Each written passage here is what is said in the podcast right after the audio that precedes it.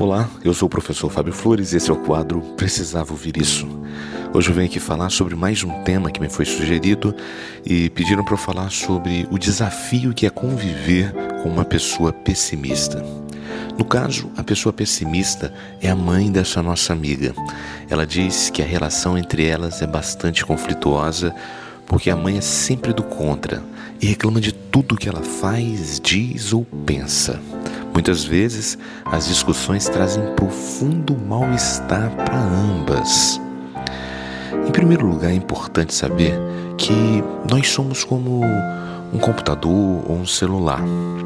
O aparelho em si, a máquina, é como se fosse o nosso corpo.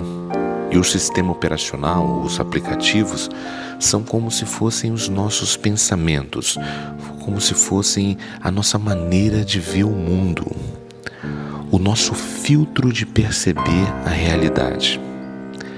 E a gente tem os mais diferentes filtros para as mais diferentes situações. No caso específico dessa nossa amiga, que essa nossa amiga contou, né? A gente tem aí como se fosse o aplicativo do otimismo e o aplicativo do pessimismo. É como se a nossa amiga tivesse instalado o aplicativo do otimismo e assim conseguisse ver melhor o mundo a partir da esperança. Já a mãe dela é como se ela usasse o aplicativo do pessimismo e ela conseguisse ver o mundo melhor a partir da lente da segurança. Qual das duas está certa? As duas. Isso mesmo, as duas estão certas. Porque o que sustenta nossa visão de mundo são os nossos valores.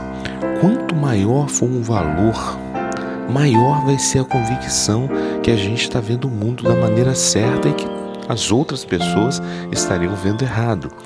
A mãe dela, muito provavelmente, é uma pessoa que tem a segurança como um valor essencial, um valor muito especial. Perdeu o controle da situação, sair do território que ela já conhece, das regras que ela já domina, pode ser algo muito aterrorizador para ela. Já para nossa amiga, no universo de valores dessa nossa amiga, continuar sempre na mesma situação que é extremamente ameaçador. Ela precisa do desafio. Ela precisa de olhar a vida com esperança.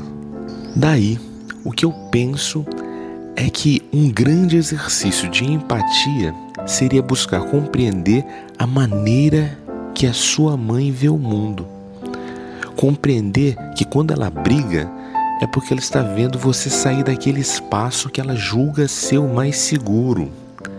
Brigar na visão dela talvez seja até uma maneira de a proteger. Talvez seja a maneira dela dizer que te ama, de exercitar o amor, de exercitar o cuidado.